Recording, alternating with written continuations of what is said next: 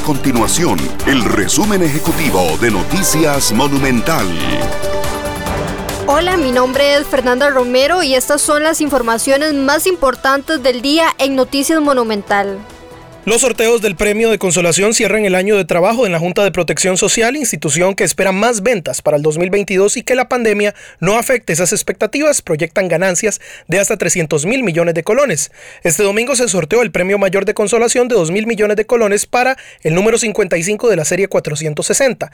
Esmeralda Britton, presidenta de la Junta de Protección Social, manifestó que se mantienen agendados todos los sorteos para el 2022 de Chances, Lotería Nacional, entre otros.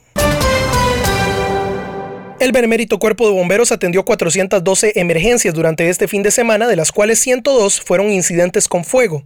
Esto significa que se asistió a un evento cada 10 minutos en el fin de semana navideño.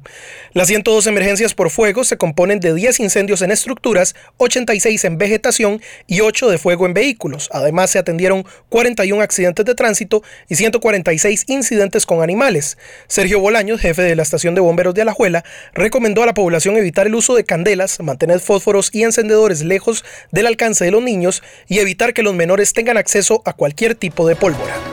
Estas y otras informaciones usted las puede encontrar en nuestro sitio web www.monumental.co.cr. Nuestro compromiso es mantener a Costa Rica informada.